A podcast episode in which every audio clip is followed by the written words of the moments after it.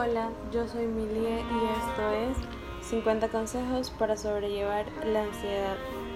Hoy vamos a hablar acerca de por qué es importante conocer sobre la ansiedad. Pero antes de hacerlo quiero darles la bienvenida a este nuevo episodio, el número 6. Eh, estoy muy contenta de, de poder compartir toda esta información contigo.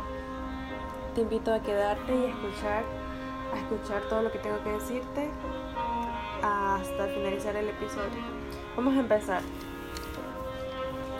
La ansiedad es un sistema de alerta y activación ante situaciones consideradas amenazantes.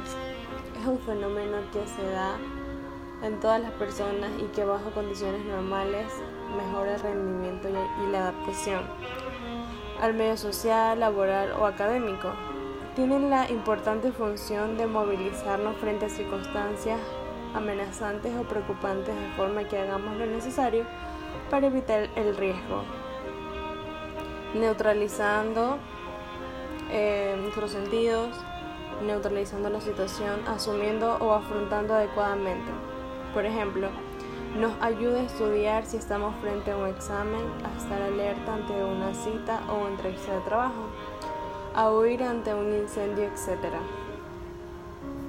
Sin embargo, cuando sobrepasa determinados límites, la ansiedad se convierte en un problema de salud, impide el bienestar e interfiere notablemente en las actividades sociales, laborales o intelectuales puede limpiar la libertad de movimientos y opciones personales. En estos casos no estamos ante un simple problema de nervios, sino ante una alteración. Existen varios tipos de trastornos por ansiedad, cada uno con sus características propias. Por eso es importante conocernos y saber nuestros límites y nuestros puntos de quiebre. Se calcula que entre un 15% y un 20% de la población, como lo decía en el, el episodio anterior, padece o padecerá a lo largo de su vida problemas relacionados con ansiedad.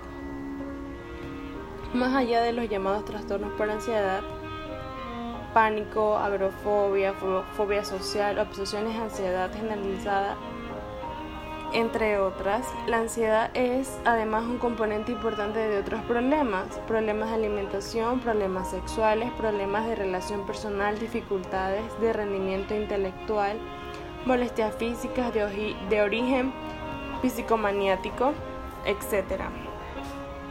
Si esto no se trata de la manera adecuada, o si no hacemos nada por, por empezar a a prestarles atención a las alertas que nos da nuestro cuerpo.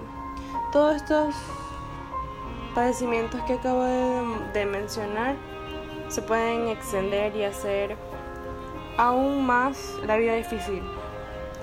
Por eso no me cansaré de decirnos que, que decir, deciros, decirles que es importante empezar a conocerse, empezar a quererse un poquito más y a poner empeño y dedicarse un poquito más de tiempo para tratar estos temas sumamente importantes.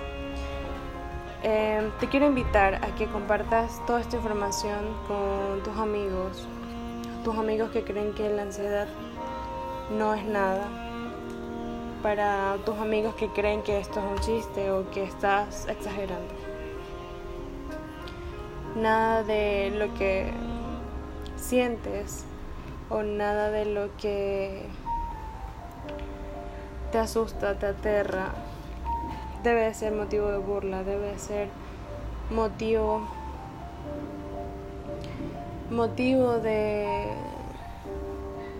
de menospreciarte, motivo para impedirte realizar cosas cosas o actividades que los demás pueden disfrutar.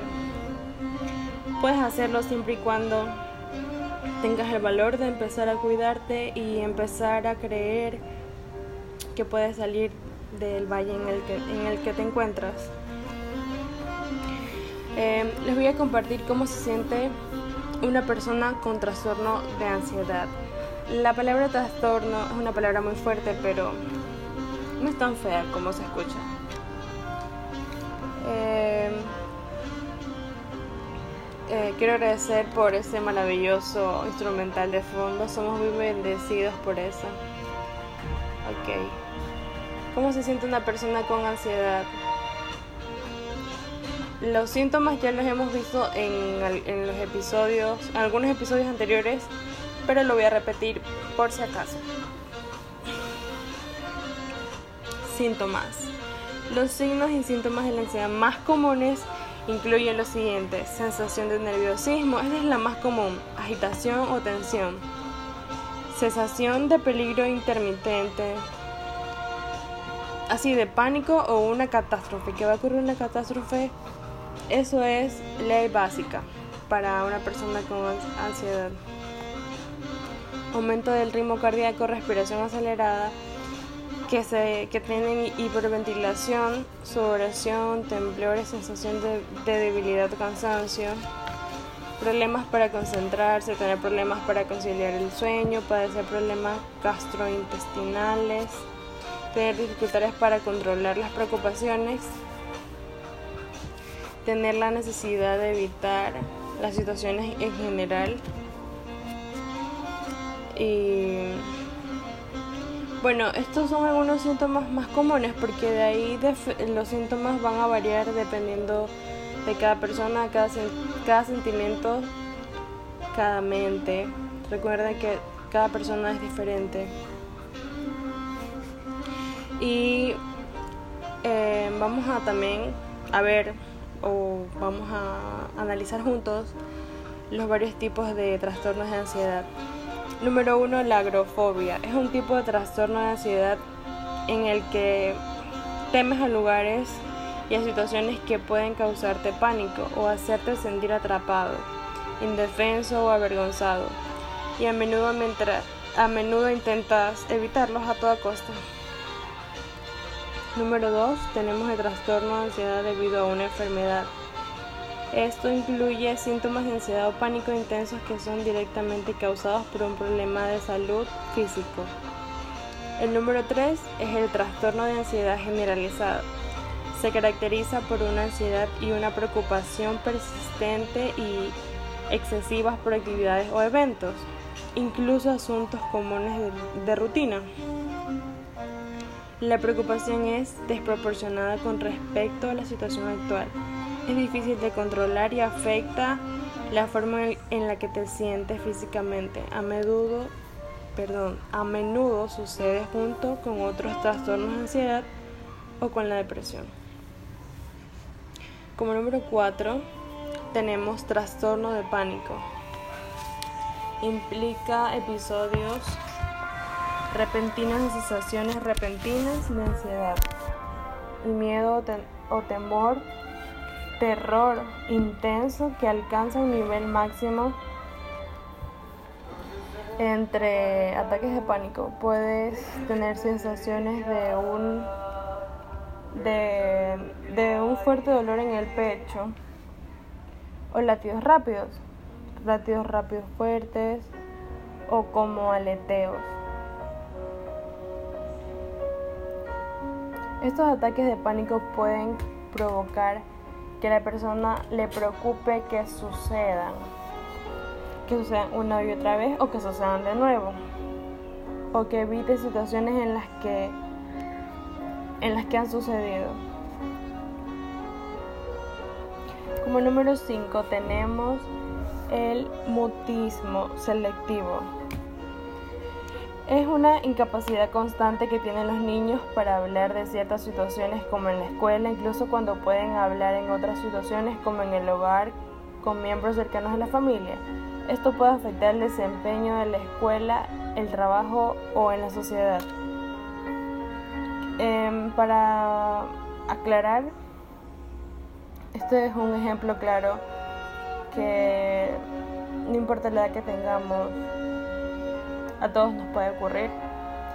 Es un padecimiento que no tiene edad, ni año en específico, ni ciclo en específico, simplemente está y debemos de aprender a sobrellevarla, de manera que nuestras vidas sean un poco más placenteras y duraderas. Como número 6 tenemos el trastorno de ansiedad social o fobia social, más conocida como fobia social.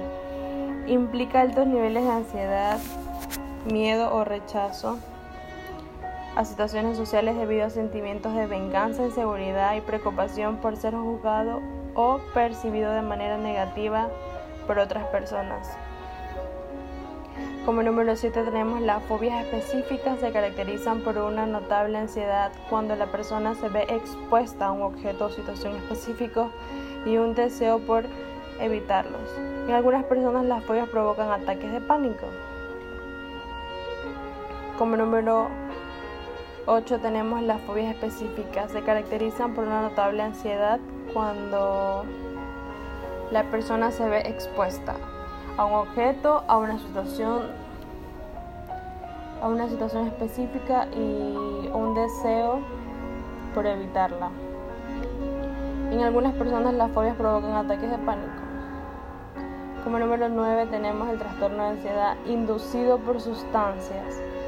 Se caracteriza por síntomas de ansiedad o pánico intensos que son el resultado directo del uso indebido de drogas, como tomar medicamentos, estar expuesto a una sustancia tóxica o tener abstinencia a causa de las drogas. Como número 10 tenemos eh, ansiedad específica y no específica es un término para la ansiedad y las fobias que no cumplen con los criterios exactos para algún otro trastorno de ansiedad, pero son suficientemente relevantes para ser alarmantes. ¿Cuándo acudir al médico? Cuando presenta estos síntomas muy frecuentemente o sientes que te estás preocupando demasiado y esto y que esto interfiere en tu trabajo, en tus relaciones, en tus estudios, en tu desenvolvimiento y en otros aspectos de tu vida.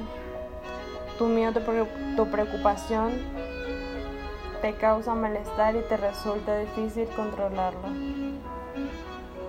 Te sientes deprimido, tienes problemas con consumo de alcohol o drogas o tienes otros problemas de salud junto con tu ansiedad Piensa que tu ansiedad podría ser vinculada a un problema de salud físico.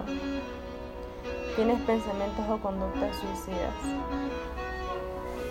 Si presentas alguno de estos síntomas mencionados, que acabé de mencionar, perdón, te recomiendo que acudas a tu médico y que solicites una consulta y puedas tratar más a fondo esta situación. Porque como vuelvo y repito, esta situación no es de burla, no es algo que se tome a ligera. Se deben tomar cartas en el asunto. El consejo del día de hoy es para en esas noches que no puedas dormir, que te sientas muy solo o simplemente te estés atravesando por algún tipo de insomnio, juega con tu mente o cansa tu mente. Lee algún PDF de tu libro favorito, toma agua, simplemente relájate con algún tipo o tu instrumental favorito de fondo hasta que logres conciliar el sueño. Esto ha sido todo por el episodio de hoy quiero agradecerte por llegar hasta aquí y espero tenerte más seguido. Espero tenerte más seguido por aquí. Y un abrazo, espero que toda esta información que comparto contigo te sirva. Y si te sirvió y quieres ayudar a alguien más, por favor ayúdame compartiendo. Cualquier duda, inquietud, ya sabes dónde buscarme. Muchísimas gracias por escuchar. Que tengan un excelente día. Hasta la próxima.